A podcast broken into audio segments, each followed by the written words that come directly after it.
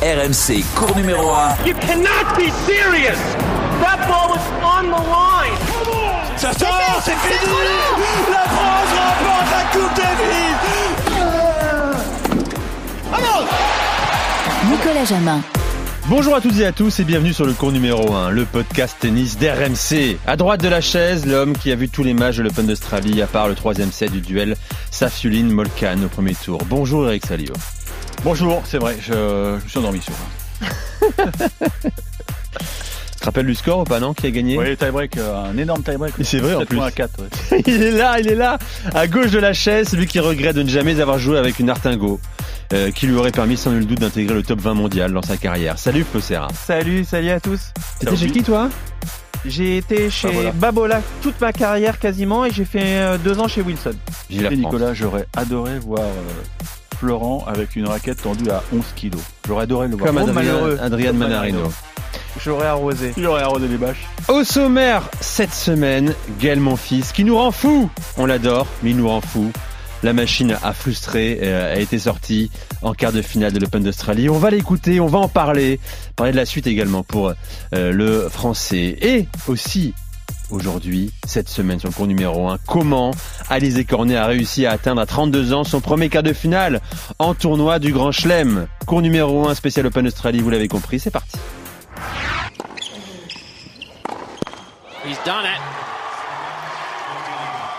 Matteo Berrettini becomes the first Italian man in history to reach the Australian Open semi-finals.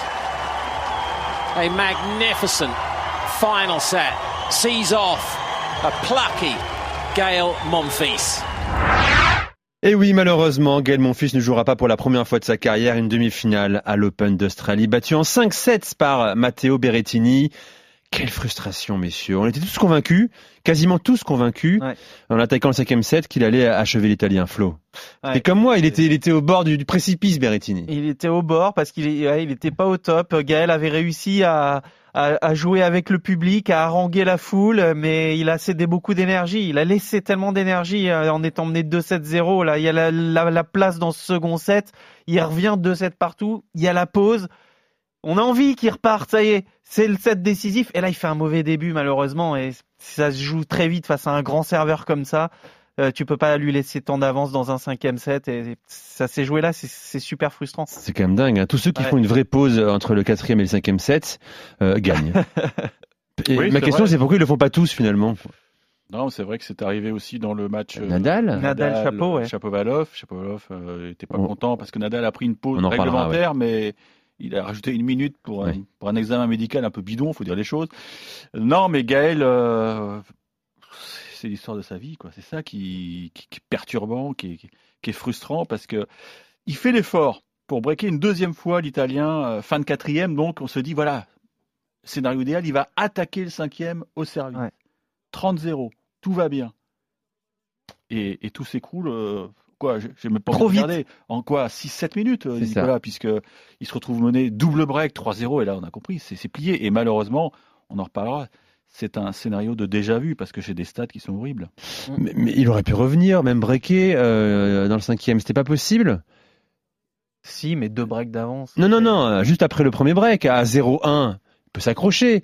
Il vient de breaker deux fois Berrettini dans, dans- dans la quatrième manche quand même. mais Berrettini est un autre homme, là. Tu lui, tu, tu lui donnes un coup de boost. Il a un break d'avance. Il voit qu'en face, ça, ça mouille, entre guillemets. C'est pas, c'est pas fiable. Et il se dit, euh, j'ai compris. Et lui, il revoit le scénario de l'US Open aussi. Parce qu'il y avait un antécédent à Flushing en quart, où Berrettini s'impose 7-6 sur mais à l'époque, il était beaucoup moins fort, Berrettini. Il était 25, euh, 25e mondial, je crois. Là, il se dit, il m'offre une chance inouïe de, de redémarrer euh, euh, le cinquième set avec euh, un- une sorte de tapis rouge. Et Berrettini, depuis un an, c'est un, c'est un top player qui est installé dans le top 10. Je vous rappelle que l'an passé, il a perdu un grand chelem contre un seul joueur, hein. Un certain Novak Djokovic. Vrai. hein. Et ouais, donc euh, ça te place. Tu lui laisses un handicap comme ça, euh, tu te mets un handicap tout de suite, c'est comme face à un top joueur, ça peut passer un petit peu en dessous. Berrettini si régulier, comme le dit Eric, on en a parlé, perd que contre Djoko, finale à Wim, là ça passe pas face à un grand serveur comme ça, parce que les deux premières manches, faut pas oublier, mais il se sauve aussi avec une qualité de première incroyable, Berrettini dans les moments importants, et lui laisser cette avance, ce break d'entrée de cinquième, on sent que c'est chaud. C'est vrai qu'il y a- il y a aussi ce quatrième jeu de la deuxième manche euh, qui peut être un regret pour Mm. euh, Gaël Monfils qui se pro- procure ses premières balles de break. Un jeu qui dure 22 minutes. C'est énorme. 2-1 euh, Monfils. Balle de break, plusieurs balles de break sur le service de Berrettini qui finalement se égalise à, à deux partout. Mais bon, l'histoire, on peut pas la refaire dans le détail. Euh, je propose d'écouter Gaël Monfils surtout, euh, juste après sa défaite en conférence de presse. Comme souvent après ce genre de match, très touchant. On est compétiteur, on veut mieux faire, on veut toujours trouver une raison, quelque chose. À l'arrivée, encore une fois, je suis moins fort. Tu vois, je suis moins fort. Tu peux me dire ce que tu veux, moins fort euh, tennistiquement, physiquement, mentalement. Pourtant, je suis bien, hein, mais j'ai été moins fort encore une fois. Et, puis, ça fait quoi 18 ans que je suis là, je suis moins fort. Mais je dirais même pas que j'apprends, c'est j'encaisse. Je dois j'encaisse. Mais je, je sens qu'une fois, je vais y arriver, j'espère, quoi. Enfin, du moins, c'est ma volonté. Peut-être que j'y arriverai jamais. Et au moins j'aurais essayé. Et voilà, mais attends, on parle d'un truc, c'est gagner un quart de finale, quoi. Donc après, il faut gagner une demi. J'en ai joué deux dans ma vie. Après, il faut jouer une finale, j'en ai jamais joué. Donc t'imagines, euh, tu commences à monter la montagne. Mais c'est mon kiff, c'est mon challenge, c'est mon challenge personnel. J'espère y arriver. presque au bord des larmes, t'as l'impression. Hein. Sa voix, elle est, elle est, elle est fragile, euh, celle de, celle de Gaël, mon fils. Ben, va-t-il y arriver un jour? C'est la question qu'on va se poser dans un instant, bien sûr. Euh, sur- un plan tennistique pur, il est, vraiment moins fort que Berrettini? Il y a, eu plusieurs, euh, il y a eu plusieurs périodes dans, dans ce match. J'ai trouvé Gaël euh, perd son service trop tôt dans la première manche, mais tu sens qu'il a les armes pour le gêner. L'autre, c'est juste qu'il faut bien ajuster ces moments importants où il a les occasions, parce que Gaël, quand il ne fait que défendre, on voit qu'il est tout de suite en difficulté et physiquement, il puise, il court, il ira, il va remporter des points, il va tirer des passings de fou, mais Qu'est-ce que c'est épuisant quand il faut pousser au cinquième face à un joueur du top 10 et souvent face au meilleur, il l'a dit lui-même, il a canné aussi physiquement face au meilleur parce qu'il a tellement couru, il a tellement donné aussi avant que dans ces moments-là, après, ça le rattrape. Mais sinon, il y a son service aussi, euh, Eric. Je sais pas ce que tu en penses, mais il lui joue des tours dans ces moments-là. Quand tu vois qu'un mec en face, il a 70% de première, il en a pas assez, il, il lui, il, il a pas assez de points gratuits là-dessus. Tu, tu sais très bien pourquoi euh, il n'a pas confiance en son service, parce qu'il a perdu beaucoup de matchs en étant trahi par sa mise, Par en, sa jeu. mise en jeu, ouais. Il- combien de matchs, combien de fois il fait des doubles fautes au pire moment? C'est arrivé au jeu, c'est arrivé dans plein de rencontres. Dans le tie-break du cinquième contre Berrettini, il, était, il commet des doubles fautes. Il y a une stat qui est terrible. Quand vous êtes top player, vous devez avoir un bilan positif dans les matchs en 5-7, Nicolas. Tu es d'accord avec moi? Bien sûr. alors, il est à combien, euh, Gaël? Il est à 18 victoires pour 19 défaites. 19 défaites. Et, et, et, et ce match tout à l'heure, bah, il me rappelle euh, la défaite contre Andy Murray à Roland Garros en 2014. Il revient de 7 partout. Il fait nuit. Murray est sur le point d'arrêter le match. Et Gaël le sent. Il dit non, non, moi je veux continuer. Il prend une bulle, inexplicablement.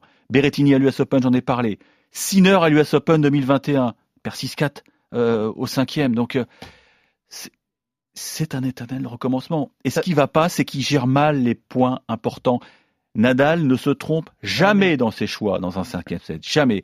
Gaël, et il le sait, et on le sent dans ce son, il, il sait que, que c'est fragile, que le château de cartes peut s'écrouler, qu'à un moment il peut faire un mauvais choix qui va lui coûter cher, et à chaque fois. Mais c'est parce qu'il n'a pas, survient. con- il n'a pas confiance en lui, c'est ça? Parce que les grands joueurs sont là dans les grands moments parce que ils pensent toujours être le meilleur sur chaque point, même quand ils sont dos au mur. C'est ça la question. Ouais, mais donc il c'est- a une de défaillance mentale. Je, je- je pense qu'il non, mais il le pense, sauf que parfois aussi il sort de ce système de jeu. Alors est-ce que c'est un manque de confiance qui lui fait faire parfois aussi des mauvais choix? En l'occurrence, c'est Berrettini, je trouve, dans les dans la première manche qui les sauve. Non mais parlons du cinquième, bien. Flo, le début de Du cinquième. cinquième. Il se trouve. Là, il se trouve complètement. Mais c'est comme dit Eric, ça va trop. C'est dommage, ça va trop vite. Voilà, il le dit dans le son. Enfin, non, on Euh, l'entend pas, mais il l'a dit en conf. Contre ces mecs-là, faut réfléchir plus vite. Et là, il y a l'impression que le cerveau se. Il dit je n'ai fait pas. que des mauvais choix. Il dit Voilà. ça également en Ouais. conférence de Enfin, presse. c'est que là, il confond à ce moment-là aussi, tu le vois. Il est deux mètres derrière, il tente le coup gagnant. Il est à l'intérieur du cours, il est pas tranchant, il remet. C'est vrai que là, là, il confond un petit peu ses, ses phases de défense et ses phases d'attaque. Pas qu'il confond, c'est qu'il hésite en fait euh, entre euh, s'appuyer sur son naturel défenseur ou être agressif parce qu'il est en mutation euh, depuis que Mm. Gunther Bresnik l'a, pris en main, euh, l'ancien coach de Dominic Thiem, le coach actuel de Gaël Monfils. On nous a vendu un Gaël Monfils différent à 35 ans, plus agressif enfin, qui lâche ses coups droits. Il dit j'en ai fait des millions, des milliards avec Gunther à l'entraînement. Mais sauf que c'est pas encore réellement ça. Oui, il le fait, il l'a fait par intermittence. Mais dans les moments où ça devient dur, où il y a un enjeu fort, c'est mon sentiment, comme avant, il recule. Il, retourne à 3-4 mètres de la ligne. Oui, parce qu'il a, il a pas des souvenirs positifs de matchs qui ont tourné en sa faveur. Donc il se crispe. Donc c'est Donc, moins il, il revient à un naturel euh, qui doit le rassurer peut-être, sauf que ça ne paye pas. Et puis c'est moins instinctif du coup le fait de, de, de, de réfléchir, de se dire tiens, il fait voilà j'ai beau, il faut que je fasse ça, mais j'en ai raté. Je sais que j'ai pas la confiance de ces matchs en 5-7 mine de rien, tu vois. à tu le sais, tu sais que t'es plus tendu sur le, le, le manche de la raquette et ta marge d'erreur. Mais, mais tu l'entends dans le son, il parle, ça fait 18 ans que ça dure, donc ça, ça lui pollue le cerveau. Il le sait que Oui. le cinquième set, il est, il est pas performant Il y a par pensé, rapport. c'est sûr. Mais, mais évidemment, tu es obligé d'y penser. C'est comme si toi, tu, tu accumules les échecs et qu'une nouvelle situation se, se produit devant a- toi, a- bah, t'es pas serein. Il a un trauma en tête, voilà. T'as celui de Fonini à Roland aussi là qui Aussi, avait bien été. sûr, euh, ouais. c'est- C'était ça, je- fini à, la bougie. ouais. Bon, C'est malheureux, donc mais vous êtes en train de me dire, en fait, si vous allez me dire, me répondre non, mais moi je pense que oui, qu'il n'y arrivera jamais. Le, le Même clic- lui, il semble le dire clic- euh, dans le, l'interview le là. clic peut arriver à tout moment. Regarde Alizé À, Cornet. à 35 ans, 36 ans? Alizé Cornet, le bonheur est arrivé à 32 ans, et tu sais pourquoi aussi? C'est parce qu'elle elle a, elle a cherché des solutions sur le plan mental. Elle s'est mise à la méditation, elle s'est mise à l'hypnose, et elle en ressent le, le bienfait, elle le dit. Et Gaël, il fait pas ça? Gaël a, a- consulté il a à un moment, fait- il, Ah, il était même. avec une dame, ils, ont, ils nous ont parlé souvent, il dit oui, je vois quelqu'un, je vois une dame, mais, mais voilà, mais c'est c'est compliqué, effectivement, quand tu arrives à, à, à son âge, où malheureusement, t'as c'est dur ce que je veux dire, mais tu as des casseroles, oui, mais entre guillemets, bien sûr, Ouais. tu as des mauvais souvenirs, c'est dur de chasser ça. C'est fabuleux ce qu'il fait Gaël. Là, vous parlez Mais bien d'Alizé, sûr. mais, mais Alizé, elle est en quart. Là, à Gaël, on parle de gagner un grand chelem. Et malheureusement, il n'y avait pas Djokovic. On sent que Nadal est quand même prenable et que physiquement, il n'était pas au mieux aussi. Mais j'ai peur qu'il y ait toujours quelqu'un. Si c'est pas les, les anciens, euh, Rodge, ça va être compliqué, mais Djoko et Nadal, il y aura un Zverev, il y aura un Medvedev.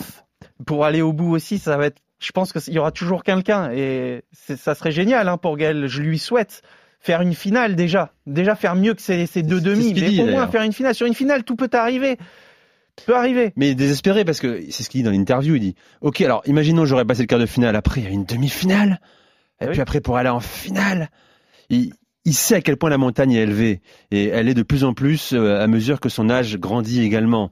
Euh, Et puis, tu as raison, la next-gen qui pousse, qui n'est plus une next-gen d'ailleurs, hein, qui est déjà installée dans le, dans le top 5. Euh, comment vous jugez son, son, son Australian Open à Gaël Monfils Parce que les mauvaises langues diront Ok, est-elle en quart? C'était inespéré, il y a encore six mois. Mais il a battu qui? Garin? Kekmanovic? Non, mais Nico, là, tu. Non, non, je- il, je- il faut voir plus globalement. Euh, il a ramené un titre? Euh, il partait un petit peu dans l'inconnu parce qu'il avait un. Je parle pas de sa tournée australienne, je parle de l'Open d'Australie. hein. Ouais, moi je te parle de globalement. euh, N'oubliez pas que cette partie de saison était fondamentale pour lui. Il avait, il a toujours une tonne de points à défendre. Parce que j'avais parlé avec euh, avec Lucas Pouille euh, aux Interclubs, il m'a dit mais Gaël, tu sais, il a il a un paquet de points à défendre. Si ça se passe très mal, il peut il peut devenir 90e mondial. Donc tu vois, il a sauvé une bonne partie de, de ses points. Et ça, quelque part, c'était super important pour lui. Donc il, va rester dans le top 20, mais il a ramené un titre c'est pas rien, parce qu'il a des stats terribles hein, dans les, dans les finales. hein. Euh, je vous parler de ses stats en 5-7, mais le ratio euh, victoire-défaite en finale, c'est terrible. Donc euh, voilà, il ramène un titre. Le niveau de jeu est là parce que quatre bonnes victoires, en étant, je trouve, beaucoup plus autoritaire que d'habitude. Il a pas, pas vagabondé, toi, il a pas lâché un set par-ci par-là. Il a montré que c'était le patron. Bon, maintenant, ça, ça bloque contre un top 10, ça bloque peut-être contre le futur vainqueur. Peut-être que Berrettini va soulever le trophée dimanche, on n'en sait rien. Donc finalement, voilà, que- dire? Moi, je pense qu'il il a fait ce qu'il devait faire. Il était plus fort que ceux qu'il a joué, de toute façon. Donc, quand tu vois le tableau, tu te dis, ben là, qui est-ce que je, qui, est, qui voit Jean Car Pour moi, je vois Gaël. Après, les bons tableaux, tu les connais qu'après. Hein. Il peut se passer plein de choses. Mais il a saisi son tableau avec l'absence de Djokovic. Il a fait ce qu'il avait à faire. Il a gagné ses matchs assez facilement, de manière, euh, euh, comme a dit Eric, euh, autoritaire. Et il était au stade où on l'attendait. Et là, moi, j'att- j'attendais cette demi et ce match contre Rafa, ça aurait été génial. Après, il a déjà fait des très très bons débuts de saison il y a deux ans. Gaël aussi, il gagne Montpellier, il, bat- il gagne Rotterdam. Et après, il a baissé, il a baissé physiquement, il a eu un ras-le-bol. Et souvent, il fait des bons débuts de saison et on attend de le Oui, voir un peu plus cycle. constant sur, euh, sur toute la saison. Attention messieurs, on va jouer euh, pour une fois sur le cours numéro 1. C'est un quiz. Qui qui craque? Vous connaissez le principe? Non. Vous devez chacun me donner une réponse. Il y en a sept bonnes. Combien de Français pouvez-vous me donner qui ont fait demi-finale à l'Open d'Australie? Il y en a sept. qui ont atteint les demi-finales de l'Australian Open. Chacun votre tour, vous en donnez un et le premier qui craque a perdu. On commence avec toi, Flo. Donne-moi un Français qui a fait une demi-finale à l'Open d'Australie. Euh, bah, Arnaud Clément, Sébastien Grosjean, À toi. Joe Tsonga, le Capouille. Ok, à toi, Flo. Euh, Nicolas Escudé. C'est bien Patrick Proisy. Il est là Oh non, Patrick Pasi, il me dit ça. Ah, écoute, j'ai pas fait- en trouvé, 1973. Bah oui, ça compte. Il en manque un, Euh, finale. pas n'importe lequel. hein.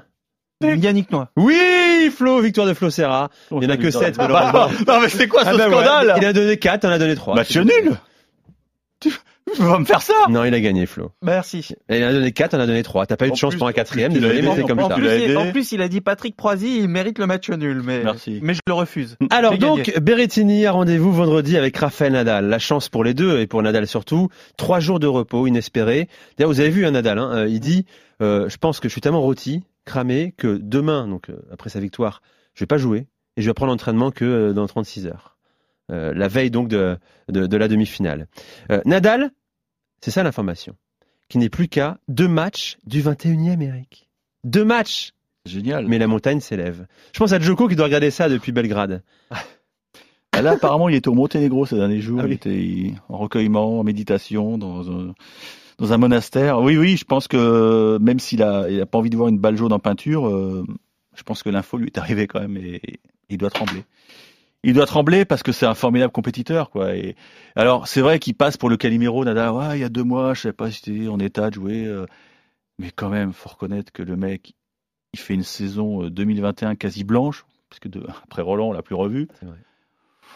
Il a le Covid avant de s'envoler pour l'Australie et il est là. Et il est là et, et il va être dur à il va être dur à dégommer. Hein.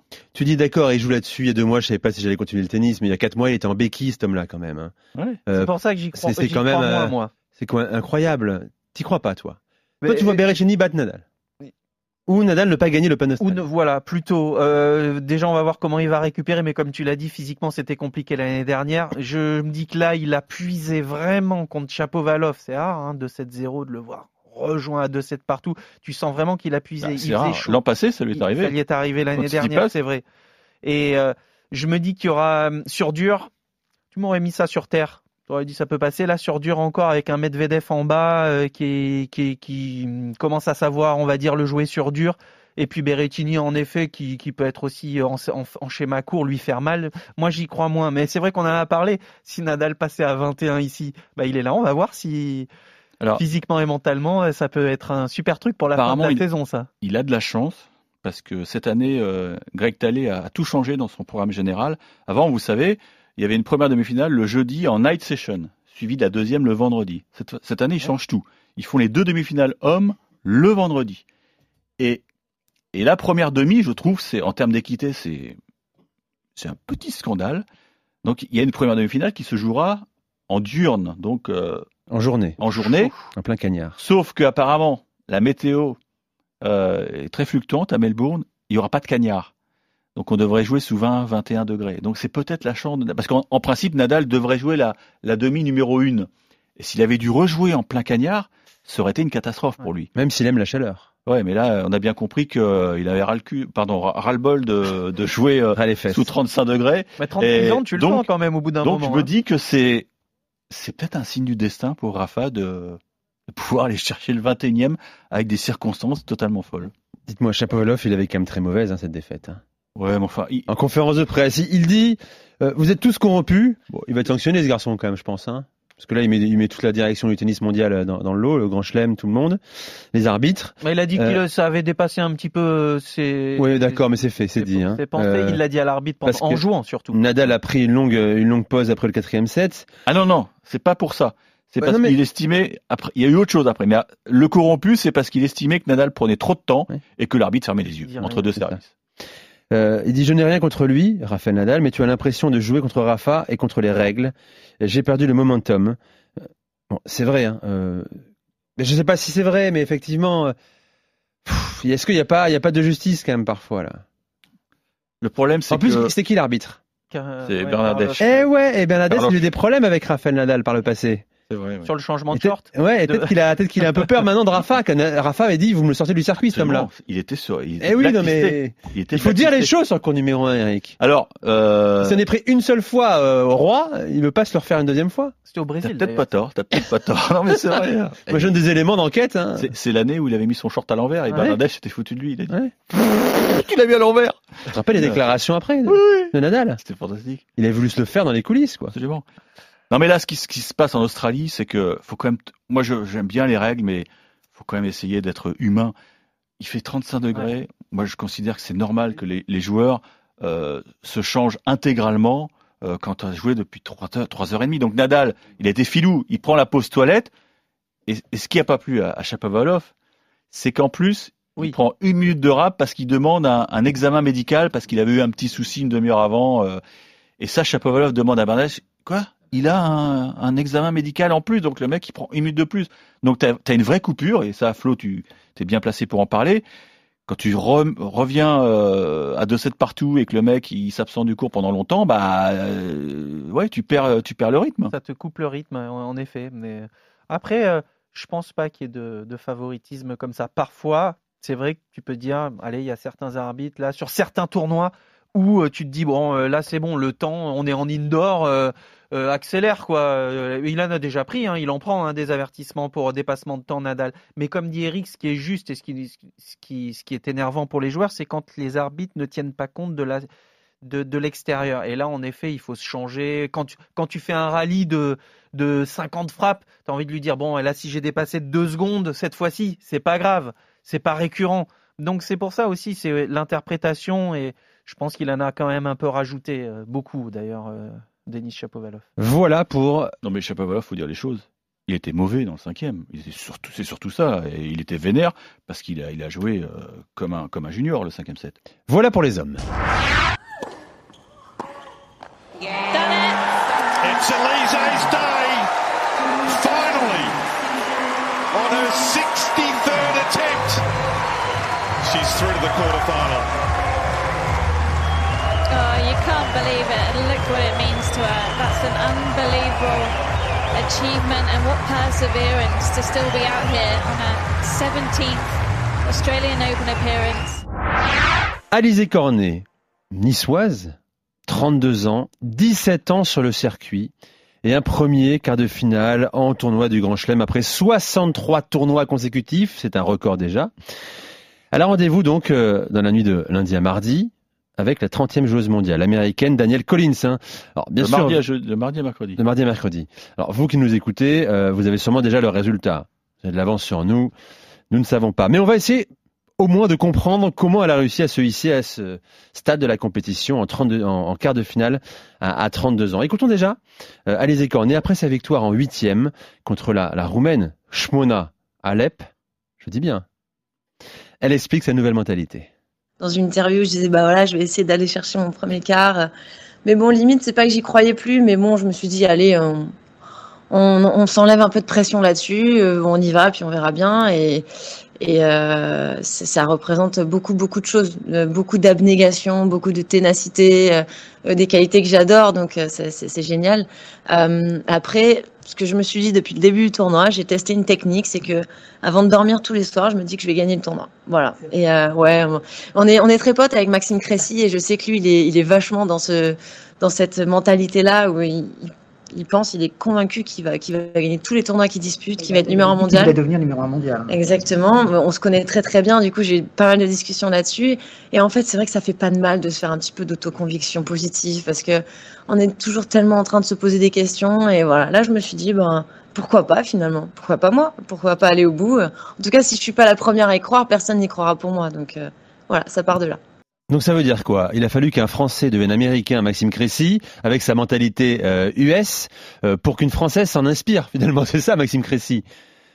Ouais, mais ça ressemble à un déclic. C'est un un Américain déclic, maintenant. un déclic, un Ouais, déclic mental, parce que c'est vrai que elle butait régulièrement sur euh, soit le troisième tour ou le huitième en, en chelem, et peut-être qu'une discussion lui a ouvert les yeux avec euh, un pote d'enfance, et, et moi je trouve ça génial, parce que s'il y a bien une fille qui méritait de, de faire un quart de finale en chelem, je trouve, c'est quand même Alizé Cornet, parce que Elle a quand même battu des grandes joueuses dans sa carrière, battu Serena Williams euh, sur le central de Wimbledon. C'est pas rien, quoi. Ça tombe pas par hasard, je trouvais, et c'est totalement mérité. Ouais, il a les larmes aux yeux, Eric. Mais pas du tout. Regarde, les yeux sont humides. Il a C'est la bué sur tes lunettes. C'est la fatigue. Ah, Eric, alors Il est fou. Je savais que tu étais amoureux de Benoît Père, maintenant j'apprends que tu es amoureux également d'Alizé Cornet. Elles sont ça, mes lunettes, oui. Euh, la question qui tue, Flo. Ouais. Elle peut aller au bout? Il y a du lourd, hein Bien sûr qu'elle peut aller Les au bout, mais Barty, le- les- voilà, il y a. Les Chiantec. euh, Mais déjà, Collins. Euh, Mais c'est. Qu'est-ce que tu penses de cette jouable, confrontation Collins. Je trouve que Collins, elle a un super jeu de, de frappe, c'est impressionnant. Mais moi, je trouve qu'Alizé, elle a le jeu pour le pour la gêner. Alizé, elle fait durer l'échange, elle est capable d'agresser, elle est capable de changer les rythmes, elle est capable de l'amener dans sa filière. Elle et Collins, elle est capable de dégoupiller, donc mettre un petit peu partout. Je suis pas très inquiet en fait. Je suis mon- m'inquiète pas trop ce match. Euh, Je suis sûr qu'elle peut le faire et aller dans le dernier carré. Qu'elle peut le faire, oui, mais qu'elle va le faire. Qu'elle va le faire, ouais. Ah, il y a une Ouais. belle cote à jouer. A- ouais, ouais, tu vois, celui-là. 3,40 Faut y aller, Eric Salio. Je les mettais, je mettais pareil, euh, aller légèrement, euh, Alizé contre, euh, qu'on en parlait contre Alep et Gaël contre Berrettini, c'était, c'était proche, c'était chaud. C'est passé pour l'un, c'est pas passé pour l'autre. Mais sur Collins, c'est, jouable. Elle joue très bien sur dur aussi, Collins. Elle a gagné sur tir sur toutes les surfaces. Mais je pense qu'elle est capable de l'amener dans sa filière à elle, où elle, l'amener à forcer, l'amener à, à en mettre un peu partout et l'amener à s'agacer surtout. Après, il y a Barty en haut chez elle. euh, Qui, qui a passé à peu près 40 minutes sur le cours depuis le elle me début fait du très peur. C'est, surtout, elle me fait très peur. Mais Barty, euh, la pression va commencer à monter. Aussi. hein, Mm. Parce qu'elle est attendue. À hein, la maison. Barty, hein, elle- Alors match par match, comme elle dit Alizé. Ouais. Donc là d'abord il y a Collins. Non mais Collins, c'est une joueuse qui est redoutable, qui est pas très connue, qui a eu un, un gros souci médical puisque euh, elle a été, euh, elle a eu euh, la l'endométriose, c'est ça? Ça, L'endométriose. Donc elle a, elle est passée, elle s'est fait opérer parce qu'à un moment ça devenait insupportable pour Trop elle. de douleur. Trop de douleur Pendant ces des- périodes, des ouais. de règles. Donc euh, voilà, elle est passée sur la table et maintenant ça va beaucoup mieux. Mais c'est une fille qui a déjà fait des, des derniers carrés, donc elle est, elle est redoutable, elle est bruyante. Ça va être un drame, je vous dis, ce match. Et en plus, ça va jouer en plein cagnard, 11 h du mat, ça va être génial. T'as raison. Elle l'a dit, hein, Alizé Cornet, hein, et Collins aussi, ça peut être une dramaturgie folle. hein. Surtout si l'américaine, sur le cours, elle rit comme ça. I always try to be the best at whatever I'm doing. and if I'm not, I still tell myself I'm the best. you gotta believe it, right? I mean, c'est The Witches of Salem, c'est une sorcière. On peut, on peut le remettre, j'adore. On peut le remettre Allez, vas-y, on le remet. pour le fun. I always try to be the best at whatever I'm doing. and if I'm not, I still tell myself I'm the best. You gotta believe it, right? I mean, Mais c'est diabolique Je sorcière. tremble Mon Dieu J'ai rien compris là. Pour... Ah, le rire. Mais je, je voilà, vrai, vrai accent et voix américaine. Hein, c'est Ah, mais c'est une fille Vous allez entendre, si vous regardez le match, vous avez, ou si vous avez regardé le match, c'est common, mais c'est aff- affolant. Ça aurait été génial à Sabalenka Collins. hein, Oh, oh C'est fantastique. Hein. Bon, alors vous, évidemment, qui nous écoutez là euh, sur le chemin du travail ce mardi matin, vous savez déjà, et vous devez rire, hein, ils sont complètement nuls. Elle a pris 1 et 2 euh, Alizé Cornet. euh, euh, vous, ne vous ne connaissez rien au tennis. C'est possible. Bon, en, en tout cas, on va, on va se régaler. C'est une joueuse qui a un parcours atypique aussi, Collins. Hein. Euh, typique produit universitaire. C'est ça, hein, qui a un master de commerce, qui arrive à 23 ans sur le circuit. Hein euh, professionnel. Alors qu'elle bat, non, elle, elle prend un set à Alep alors qu'elle est étudiante elle lorsqu'elle a 21 ans. Ouais, puis deux ans après, elle arrive sur le circuit et ça fait que finalement 5 ans qu'elle est sur le circuit professionnel. Comme quelques-uns aux États-Unis, John Isner aussi, il a terminé euh, et puis il est arrivé tard sur le circuit. Comme Rinder Knecht aussi quelque part. Non, mais l'an passé, en finale en Australie, on avait, euh, on avait Jennifer Brady. Euh, Collins peut très bien, effectivement, aller en finale à son tour. Hein.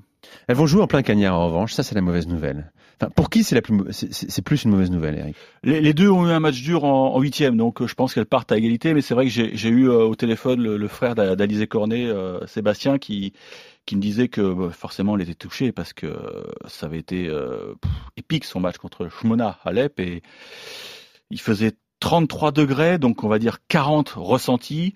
C'est c'est limite dangereux. Et moi je trouve qu'ils auraient dû dérouler le toit, même pour les spectateurs. C'est- Ouais. T'as aucun plaisir à, Hmm. à t'installer dans les tribunes et moi je comprends pas parce que regardez en début d'année Sydney euh, la TP Cup c'est c'est mi-indoor euh, Adélaïde ils ont aussi un toit le central donc euh, t'es pas confronté au rayon de soleil et bon le soleil en Australie est dangereux donc euh, j'espère qu'Alizé a récupéré mais bon moi j'ai confiance c'est une athlète fantastique euh, qui est très professionnelle euh, physiquement euh, elle sera au point Messieurs, pour bien vous, ridiculiser, puisque la majorité de nos auditeurs écouteront le, le podcast cours numéro 1 après le match, pronostic avec score, s'il vous plaît. Flo.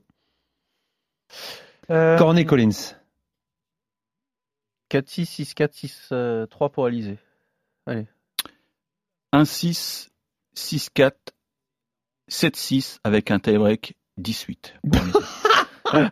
Il veut toujours faire différent et spectaculaire. Pour qui pour, qui t'as dit? Pour Alizé. Pour Alizé aussi. On peut se quitter avec euh, le rire de Daniel Ah oui, oui, j'adore. Non, toi qui vas le faire. Ah non, non, non. t'écoute. voilà, non, non, je peux pas imiter cette, euh, cette charmante jeune fille, non. On l'écoute. I always try to be the best at whatever I'm doing. and if I'm not, I still tell myself I'm the best. you gotta believe it, right? I mean, Oh là là, j'ai peur. Bon, eh bien écoutez, 2-7 pour Colin. C'est c'est terminé pour ce cours numéro 1. on en reparlera et il est possible qu'on en refasse un hein. très vite si Alizé est en demi-finale de l'Open d'Australie. Merci Arthur Robert à la production et à la réalisation. Merci Flo. Avec plaisir. Merci Eric. Je le tiens bien. Hein Allez, à très vite. RMC, Cours numéro 1.